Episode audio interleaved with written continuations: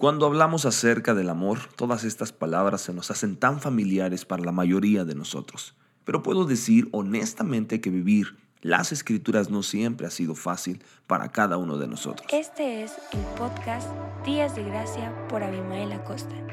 A veces se nos ha enseñado a desconfiar de todo mundo y se nos dice que no debemos de confiar en las razones de otras personas. Si bien es prudente estar al tanto de las razones de otras personas, hay que tener cuidado de no permitir que nuestra naturaleza desconfiada afecte negativamente nuestros sentimientos acerca de todo el mundo.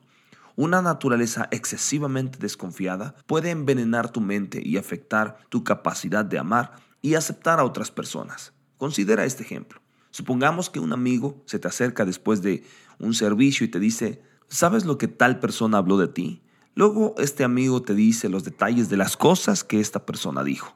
El primer problema es que un verdadero amigo no compartiría dicha información. Y el segundo problema es que teniendo una mente desconfiada, ahora crees toda la información que se te ha dado. Supongamos que un día en la iglesia esta persona está sentada a pocos lugares de ti, alabando a Dios, e inmediatamente tú piensas, qué hipócrita.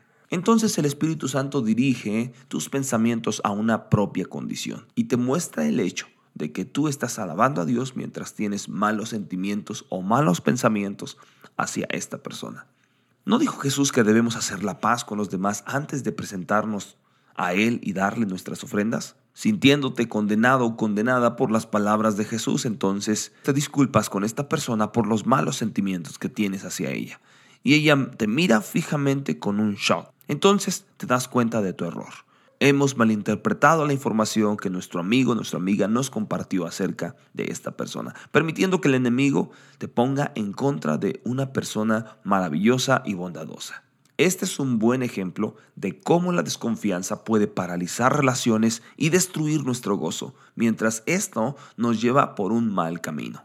Me tomo un tiempo para superar una vida de desconfianzas, pero finalmente he aprendido que cuando amamos a Dios de la forma como Dios nos ama, no tenemos lugar para desconfiar de los demás. Señor, te doy gracias por mostrarme cómo superar mi naturaleza de desconfianza, enseñándome a amar a los demás como tú sabes amar. Gracias Jesús por ser paciente conmigo y por ser mi gran ejemplo. En la vida tendremos la oportunidad de desconfiar siempre de todos los que están a nuestro alrededor. Pero para ello es importantísimo identificar quién eres tú, porque sabiendo quién eres tú y lo que puedes hacer tendrás la fuerza para amar y confiar en los demás.